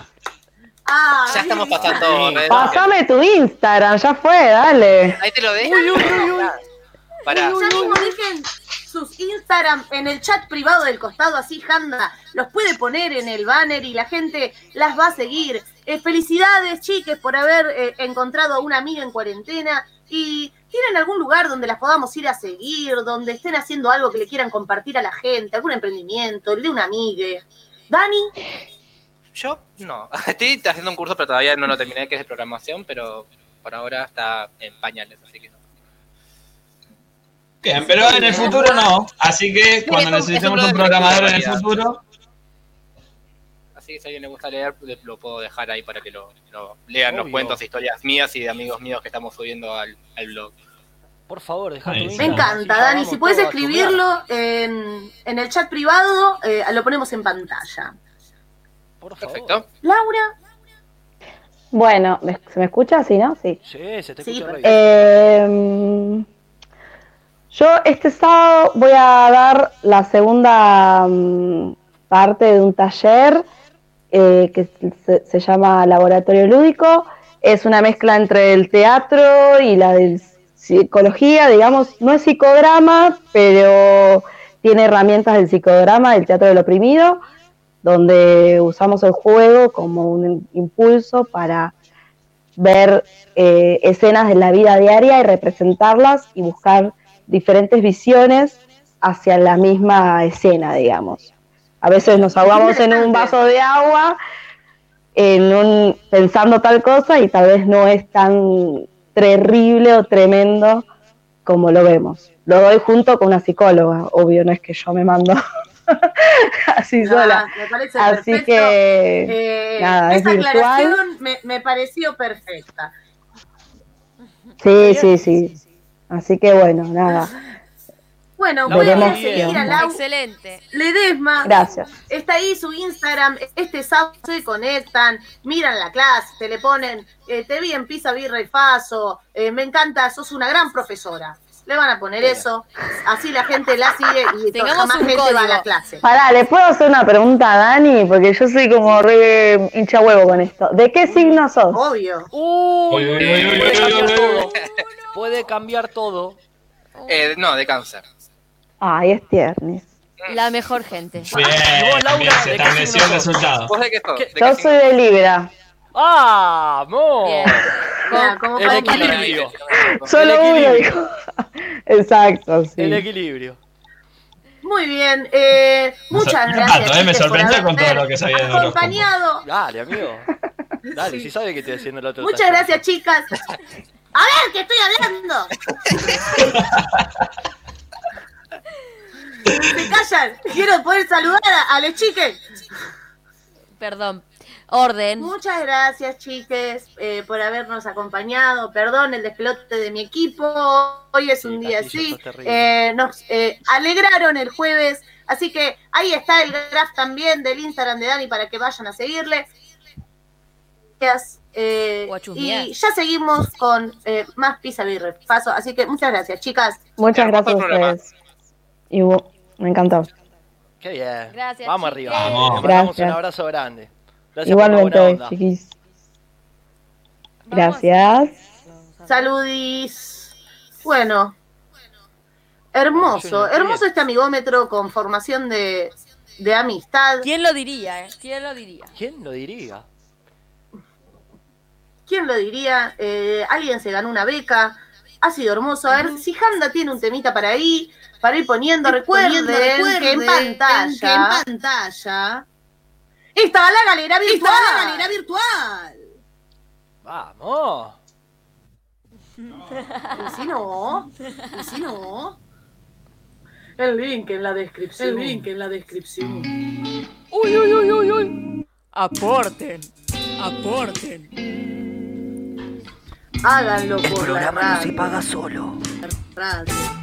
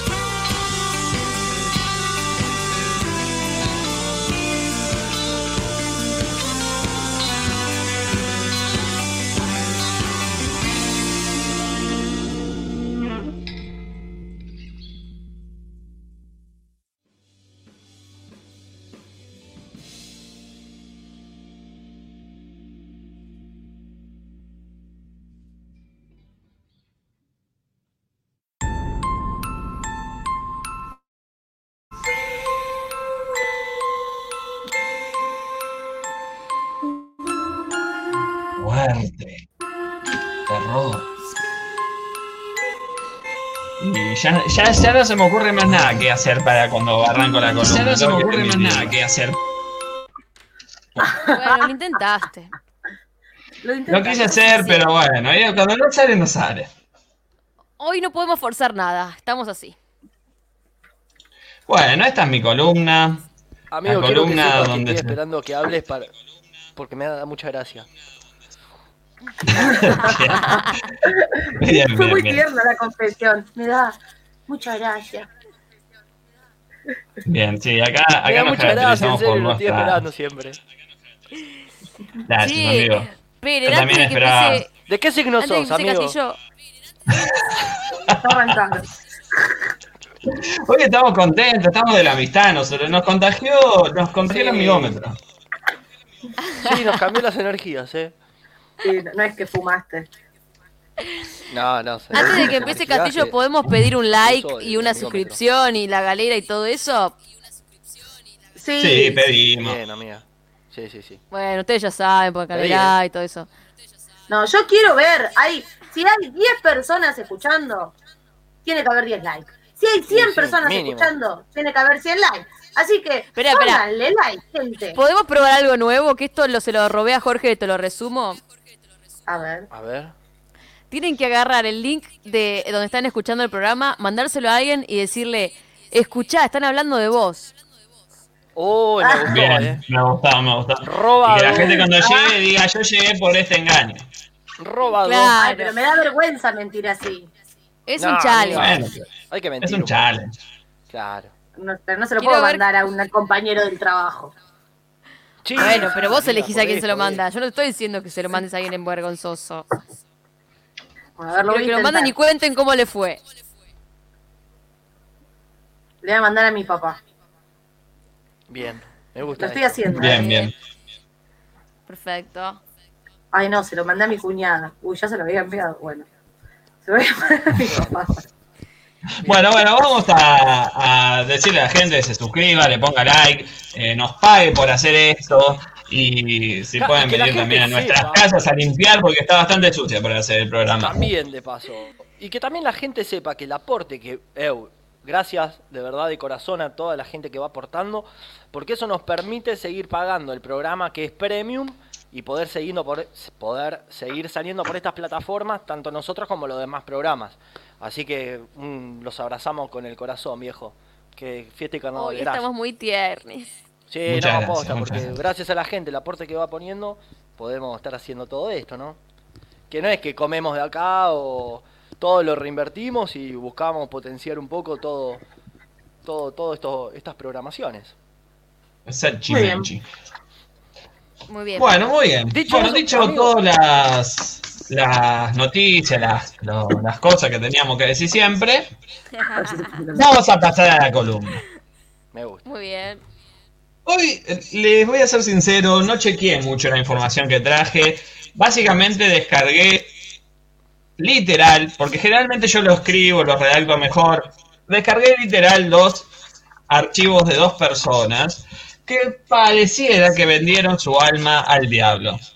Ah, no está comprobado. Y es difícil de comprobar, porque el diablo, viste, es bastante sigiloso, o sea, no lo hace en público. Generalmente se te aparece en un lugar donde no hay más personas, es bastante pillo. Y aparte, si hay algo que aprendimos es que siempre es la persona que menos te la esperás. Exactamente, siempre es el mayordomo. Bueno, ahora les voy a hablar de Giuseppe Tartini.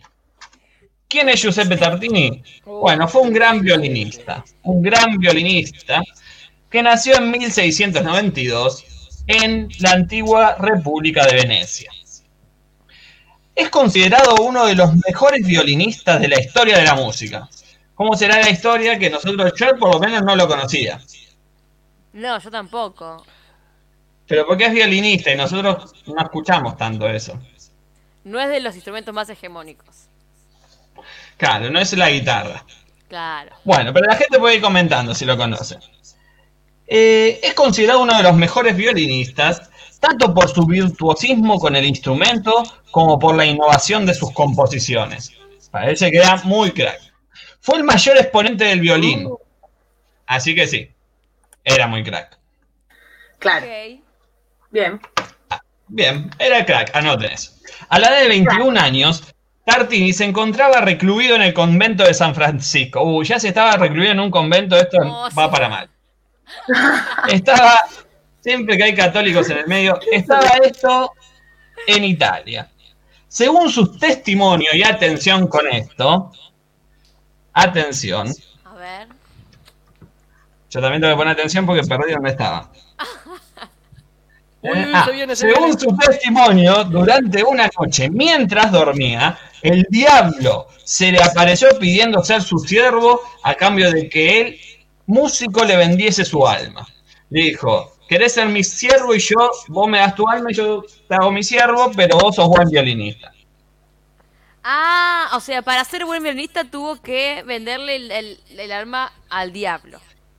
Así, es. se le apareció O sea- en los sueños, viste, se metía en lugares donde no podía entrar cualquiera y le dijo, mira, vos me vendés tu alma y yo te hago un buen violinista. Te ahorrás de estudiar, antes. de gastar un montón de plata. Esto parece antes de que fuera buen violinista. Claro. Claro. Tartini, sin pensarla mucho, aceptó y retó al diablo a tocar una melodía romántica al violín, creyendo que este no sería capaz de semejante desafío. Bueno, Tartini se creía mucho porque le estás Sí, pidiendo que te haga el mejor violinista y él no va a ser el mejor violinista. O sea, te puede llevar tu alma y no va a tocar el violín, Tartini, dale. Ah, o sea, No, le puso una prueba. Una pruebita le puso. Quería comprobar a ver si el servicio que estaba contratando era bueno para mí. Claro. Era una muestra gratis. Es una muestra gratis. En palabras del mismísimo Tartini, esto fue lo que pasó. A ver. Mi asombro fue enorme cuando lo escuché tocar, con gran bravura e inteligencia, una sonata tan singular y romántica como nunca antes había oído. Tal fue mi maravilla y éxtasis y deleite que quedé pasmado y una violenta emoción me despertó. A mí me hubiese pasado lo mismo. Era re poeta, Y- Tartalini. Sí, sí, inmediatamente tomé mi violín, deseando recordar al menos una parte de lo que recién había escuchado, pero fue en vano. La sonata que compuse entonces es por lejos la mejor que jamás he escrito, y aún la llamo la sonata del diablo, pero resultó tan inferior a lo que había oído en el sueño que me hubiera gustado romper el violín en pedazos y abandonar la música para siempre. ¡Ah! ¡Qué dramático! Sí, muy dramático porque, o sea, escuchaste algo bueno y te molesta, ponete contento. Drama Queen. Sí, sí, sí. Eh, para mí era medio una, una campaña de marketing de Tartini. Sí, Para que re, escuches estaba pensando en eso. ¿Qué te iba a decir? ¿Y ¿No viste? ¿No viste que estás ¿Puedes creer que me trae una mosca? ¡No! ¡Oh, no! ¡El diablo El, El diablo, se hace presente, amigo. no! En boca cerrada boca? entran moscas. Increíble. Ah, che, esto fue un mensaje del diablo mismo. Tené cuidado, amigo, o pensá bien qué poder le vas a pedir.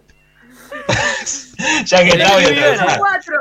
Elegí bien, elegí bien. 4. En boca cerrada no una- entran moscas. Encima me pasa a mí que soy súper supersticioso, bueno. Ah, maldito diablo. Pedí una buena conexión, Bruno, si no nos pasa esto. Sí, sí. Bueno, la cosa es que la canción de Tartini hoy por hoy es la más compleja que se ha tocado en el violín y son pocos los violinistas que pueden hacerla. Parece ser que hizo una composición tremenda. Que en realidad se la hizo el diablo. Él se la robó. En realidad cualquiera puede ser capo si te dan la- el poder divino. Claro. Así cualquiera. Yo no lo iría a escuchar, diría, "Mm, para eso escucho al diablo, o sea. O sea, ustedes diablo- no, no venderían su alma por nada si se les aparece el diablo y le dice, te ofrezco esto, ¿lo venderían o qué? No sé, Yo voy a comprar los discos del diablo porque él debe tocar mejor que cualquiera. Dicen que Ya todo el mundo aquel- siguiendo al diablo que es un artista de la hostia. Mandó su material a Seuma Cultura. Claro. Pasa que, si, amigo, yo sí soy el diablo. ¿A quién me le presento? ¿A aquel que no, no quiera venderme el alma. ¿Entendés? Y que no puede más. Qué mira, la Vamos todos tiene al concierto. En la Findia.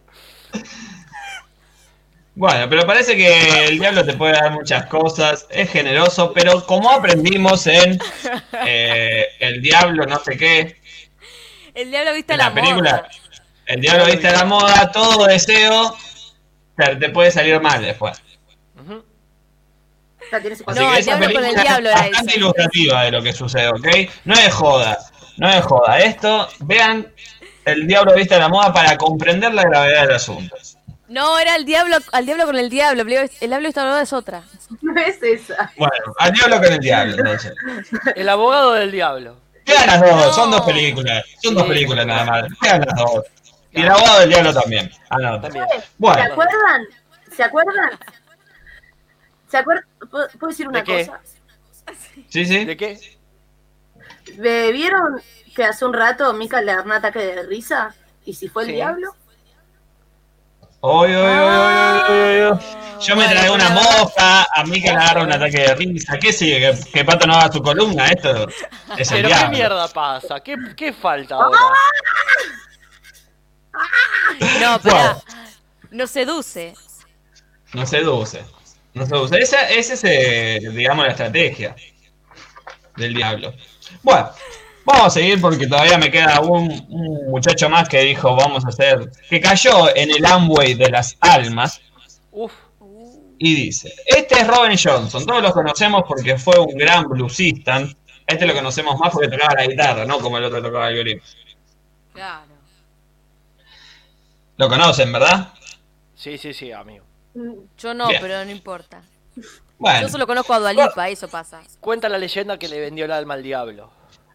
Bien. Resumido es lo dijo Pato. Fin de la columna. Mentira. Acá dice... Básicamente era eso. No, mentira. Acá dice que Johnson nació en 1911 en Mississippi. Mm, mal lugar porque Johnson era afroamericano. Y todos sabemos que en Mississippi estaba todo repicante. Pasan cosas La raras. cosa es que lo, lo bautizó un tal Robert Lennon Johnson, que era hijo de una esclava, que pene que esto es un quilombo.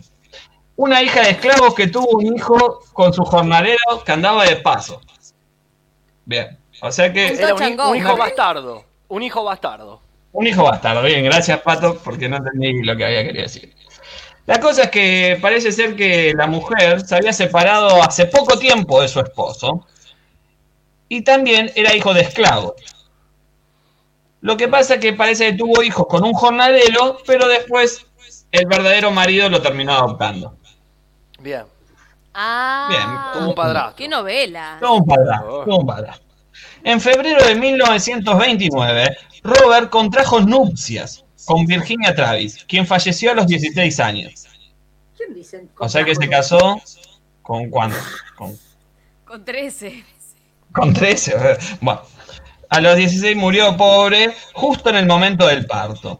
Esto golpeó muy duro a Johnson, ocasionando que desapareciera durante un buen tiempo del mapa, refugiándose en el blues y convirtiéndose en un alma errante. Tiene todos los números para venderle el alma al diablo, ya les digo. Y sí. Se fue por un tiempo, ahí se casó con una mujer. Bueno, se casó de vuelta para ver si se le olvidaba un poco el dolor, dice acá. Pero la unión re resultó y regresó, tocando en todo tipo de lugares de mala muerte, combinando su afición por la música con el gusto en el alcohol en exceso. Ah. Aquí el problema era que Johnson sabía tocar muy bien la armónica, pero con la guitarra era bastante manco. Eso dice acá bastante despectivo, pero era de madera. El cantante Willie Brown, que algo de guitarra, le presentó al músico. Sí, habría que chequear estas cosas. Presentó al músico House y tocaba muy bien este House. La cosa que eh, Johnson le dice, bueno, vamos a tocar, te quiero tocar porque sos mi ídolo y te voy a tocar y vamos a mostrar que soy un gran guitarrista. Pero parece que cuando lo escuchó House dijo, bueno, anda a tu casa, pibe, porque la verdad, sos de madera. Esto parece ser que le ocasionaba muchas desgracias al joven Johnson. Y un día que fue a buscar a su verdadero padre, se convertiría en una de las leyendas más grandes del blues. Después de un periodo significativo, Johnson se presentó nuevamente a House y le pidió que lo dejara tocar para él. Este Son House ya dijo, uh, este cargoso, cómo me tiene, cada rato me quiere mostrar la cancioncita que hizo. Pero parece ser que cuando tocó, todos quedaron pasmados. Ah, Tocó de una manera que nadie había tocado nunca. Su sonido había mejorado y la técnica era diferente, derrochando un talento jamás visto. Hobbs, que antes no quería ni escucharlo, se quedó pasmado y encontró solo una solución lógica para esto. sí. Ha vendido su alma al diablo para tocar así, dijo. Tal cual. Pero uno lo ve y piensa eso automáticamente. Yo pensaría exactamente lo mismo. Oh, no hay otra opción. No, no, no hay, no hay otra opción porque es raro. Te fuiste unos meses de mochilero y venís siendo un rockstar. ¿Cómo Medio tanto extraño. talento de un, un mes a otro? Y la única explicación lógica, le vendió el alma al diablo. Claramente. Ah, claramente. Así la noticia empezó a correr de boca en boca y arrancó la leyenda de que, de que Johnson le había vendido su alma al diablo. En el cruce de la autopista 49 y 61. Y le vendió su alma a cambio de dominar la guitarra como nadie nunca antes lo había hecho. Ahí fue cuando cambió su alma por el diablo y la afinó unas grandes canciones en la guitarra. Esto está bastante mal escrito. Pero la cosa es que le vendió su alma y se volvió un crack de la guitarra. A ver, pero Parece yo no que entiendo tenía cuatro manos. No entiendo qué es lo que les pasa. O sea, ellos venden la de- la- el alma al diablo. Ok, listo. Cumplen el sueño, son los mejores músicos. ¿Y después qué pasa? Asa, acá viene esa parte. Ah, acá la consecuencia, porque en los comentarios Leandro había puesto, eh, perdón, ya lo encuentro, eh, puso, todo deseo te puede salir mal, cachorro Castillo. Vos anunciaste eso antes. Exacto. Claro. Porque hasta ahora todo bien. Venderle el alma al diablo es un plan. Un planazo. Claro. Exactamente. Bueno, la cosa es que ¿Por qué no aprovechó todavía? de esto. empe- aprovechó de esto y empezó a vender como que él hacía. Le había vendido el alma al diablo y compuso varias canciones que hablan cómo le vendió el alma al diablo, de hecho. Estaba el diablo mal parado. Exacto. Esa es de Robert Johnson. Claro, Pero realmente fue así, parece que no. El demonio que instruyó a Robin Johnson no padecía del infierno, sino de Alabama, y era E.K. Sinnerman, un músico de blues que aprendió a tocar a la guitarra bajo la luz de la luna de medianoche en los cementerios. Bueno, ya para mí si toca así en el cementerio es el Y- diablo ah, seguro. A mí me hace sospechar, buscando. viejo. Aparte Sinnerman, ¿quién tiene ese apellido? Para mí, Ah, es la si primera vez tocas que lo en el escucho. cementerio, es porque no te escuchan ni los muertos. Bueno, Bien, bien, bien, bien, me, gusta la búsqueda, me gusta la búsqueda. Bueno, la cosa es que eh, parece que el diablo era ese Zickerman, que para mí era el diablo, pero parece que el diablo se cobraría su deuda demasiado pronto. En 1938, Robin Johnson, que solo grabó 29 historias, 29 históricos temas, falleció de forma trágica. Mientras actuaba junto a Honey Boy en el local de Three Forks, ubicado. Bueno, sabe que se habla inglés y me pone el cinco- 50 palabras en inglés. Ubicado en Mississippi, Johnson se había llegado a una mujer que resultó ser. ¿Dónde está? Estar casada. Au. El marido ofendido envenenó el whisky de Robert. En la agonía de su muerte, que duró tres días, Robin Johnson se convulsionaba y aullaba como un lobo. ¡No! Falleció el 16 de agosto de 1938 a los 27 años. Dejó Ah, este mundo como uno de los 27. primeros músicos en unirse al club de los 27. claro. No, ¡Ay, qué miedo! Fuerte y picante. Espera, eso quiere No decir que sabemos todos si fue el de... diablo que lo mató, pero ¿Eso quiere decir que todos los de, los del Club 27 vendieron el alma al diablo? Y parece hay que sí. una gran sospecha que sí. Qué bajón, porque de última te morís de una forma cool, ¿no? Tipo, si te moriste a los, no sé, 30, ya no es lo mismo. No, no, el Claro, diablo a los Porque la 27. gente no va a decir, eras re bueno, eras del club de los 27. Claro, no, no, no. Claro, no, no. Parece que era un club eh, solo exclusivo para gente que le vendía el alma al diablo. Vos llegabas al lugar con el carnet de la transferencia, o sea, con el boleto de transferencia de alma, y ahí entrabas al club. Claro, si no, no. no sé. Bueno, yo no tengo reflexión para esto. Eh, no sé si ustedes querían vender el alma al diablo. No sé. Tiene El sus ventajas y sus desventajas. Yo, amigo, ¿Tartini? si querés, Sí. Sí. No, eh, parece que, no sé, No se sabe, me lo dijo. Se murió no sin se sabe, decírmelo. no se sabe. Esa parte no, Pero- no se sabe. Yo si querés... No tuvo eh, consecuencia una- Tartini. Yo tengo una conclusión acá, porque Bien. yo creo que eh, acá el talento es del diablo. Entonces yo sospecharía de toda la gente que es talentosa. Porque algo de diablo tiene. Vos te estoy mirando. ¿Vos? Oh, mirá si es la ausencia. Igual podemos conectarlo, conectarlo un poco como lo que dijo Pato antes, y que era lo de la tristeza, ¿no? Que los artistas que buscaban la tristeza. Bueno, ¿cuántos artistas se refugian en que, o cuántas personas creen que para ser artista hay que ser loco, hay que ser drogadicto, hay que ser, no sé, suicida? Ten- claro. O hay que venderle el alma al diablo. Quizás, Oh, exacto, no es tan difícil tocar el violín como Tartini, quizás sí lo es, pero si es tu pasión, mandale que no te agarra ni el diablo. Bien. Bueno, amigues, Esa. eso lo saqué de bolsillo porque no tenía nada, así que nos vemos en la columna de Patito que será una Me encantó sorpresa. la reflexión. Castillo, me encantó, gente. Estén del me lado del encantó tu diablo. columna. Me encantó tu columna. Gracias, amigues. Gracias, amigues. Y bueno, nos vemos para la próxima columna que viene ahora en unos minutitos. Bien, pará, eh, o sea que mandamos columna. Pato, Sí, hacete vamos. cargo. Dale, perfecto, obvio. Ya seguimos. Sí, ¿Con más? sí, ¿Mucho más? sí, ¿Paso? ¡Pato!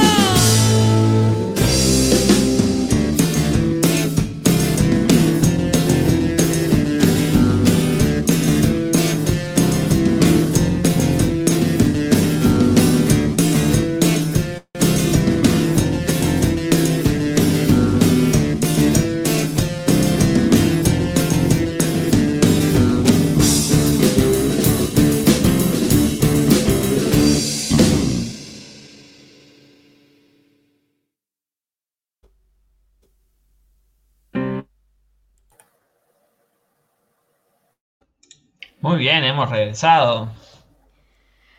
Muy Llegó bien. el momento. Bienvenidos a la columna de Pato. A ver qué pasa, a ver qué mira. pasa, A ver qué pasa. pasa, a ver. Vamos a ver qué es lo que pasa. Quiero que se escuche lo siguiente, a ver si se llega a apreciar. A ver. Ah, Ah, ruido Una a me- Pepsi. me genera mucho placer. Tomo la palabra, sí, abrí una, una Coca-Cola. Auspicia este momento Coca-Cola en el lugar donde... Y, Gente, gente, eh, me gustaría hacer este segmento, titularlo co- Conclusión. ¿Cómo. Pato? De acuerdo. Se tildó un poquito. Para mí que él, él mismo se mutea y se Bueno. desmutea para generar efecto. o tomar eso como un sí. Bueno, por un lado tuvimos.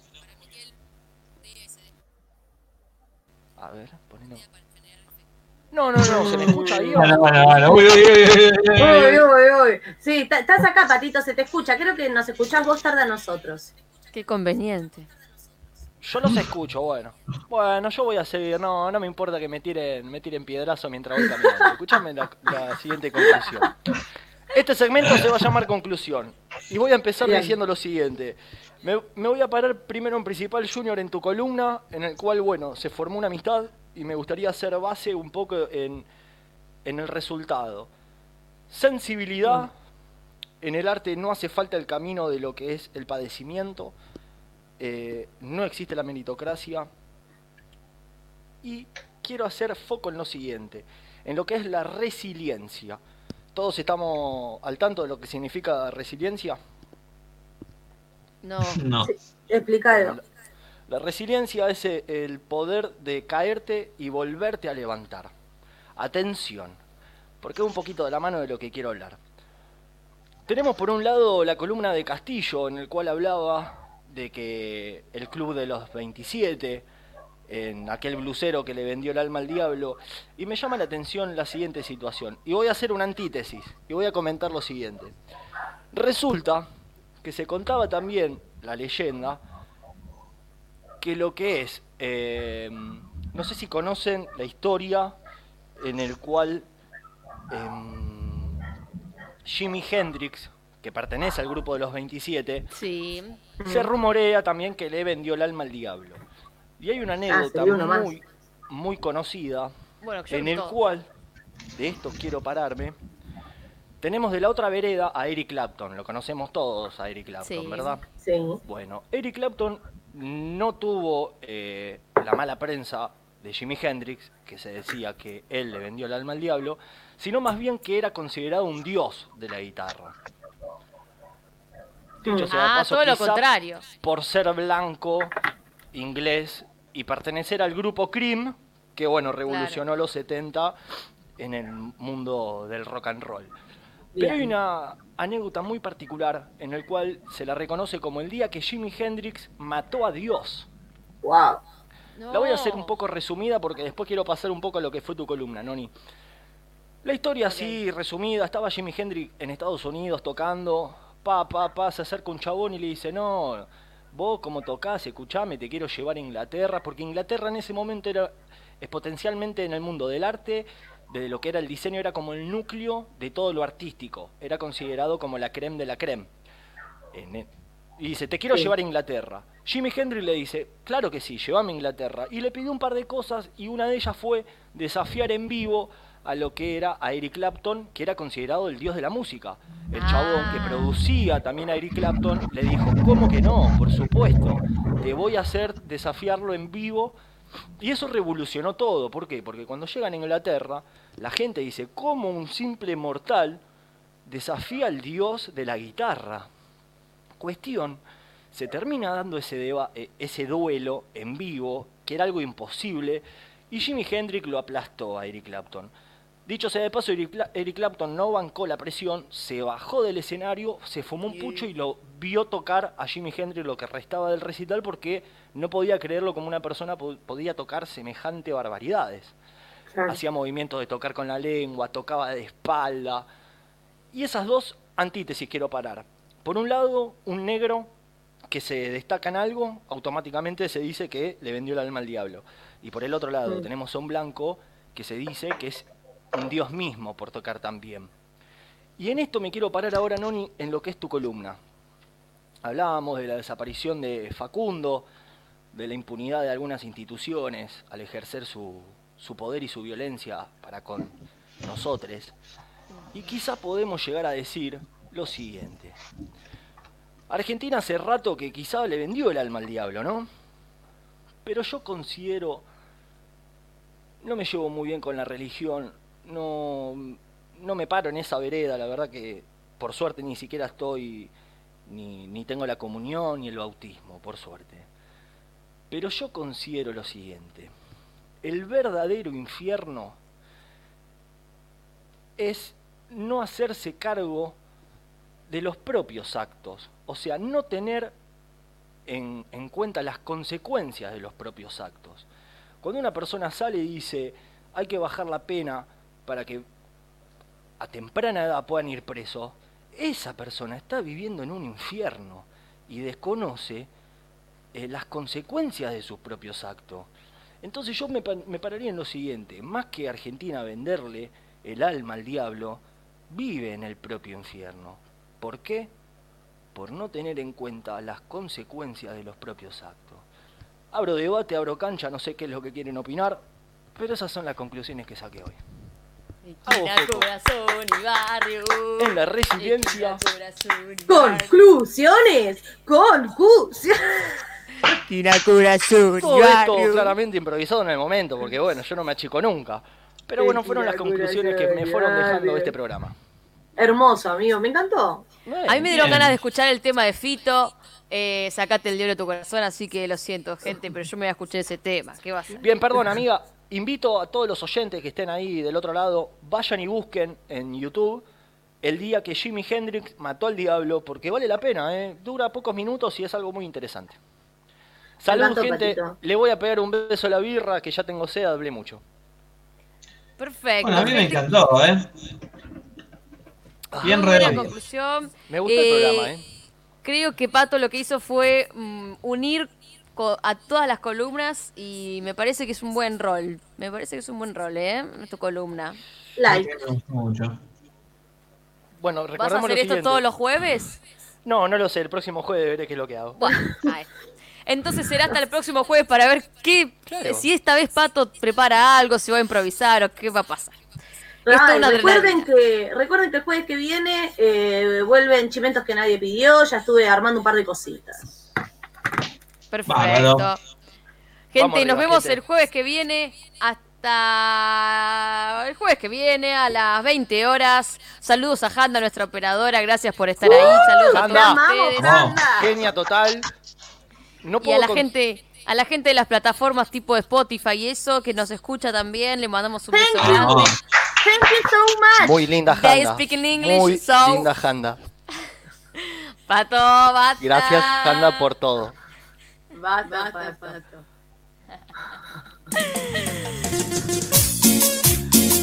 Hasta el jueves que viene, viene.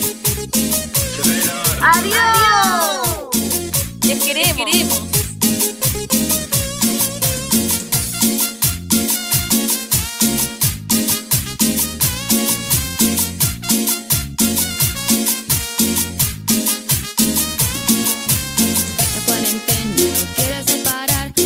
re locos y no queremos juntar.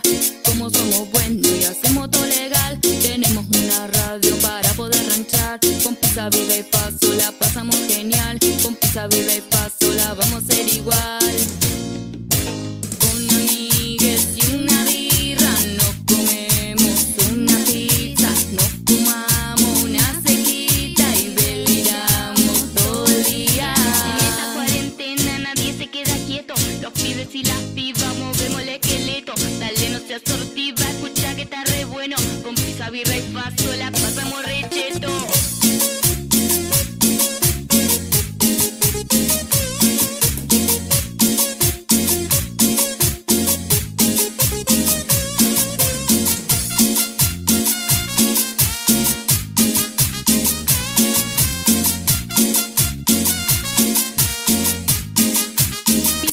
Faso. Srenorta.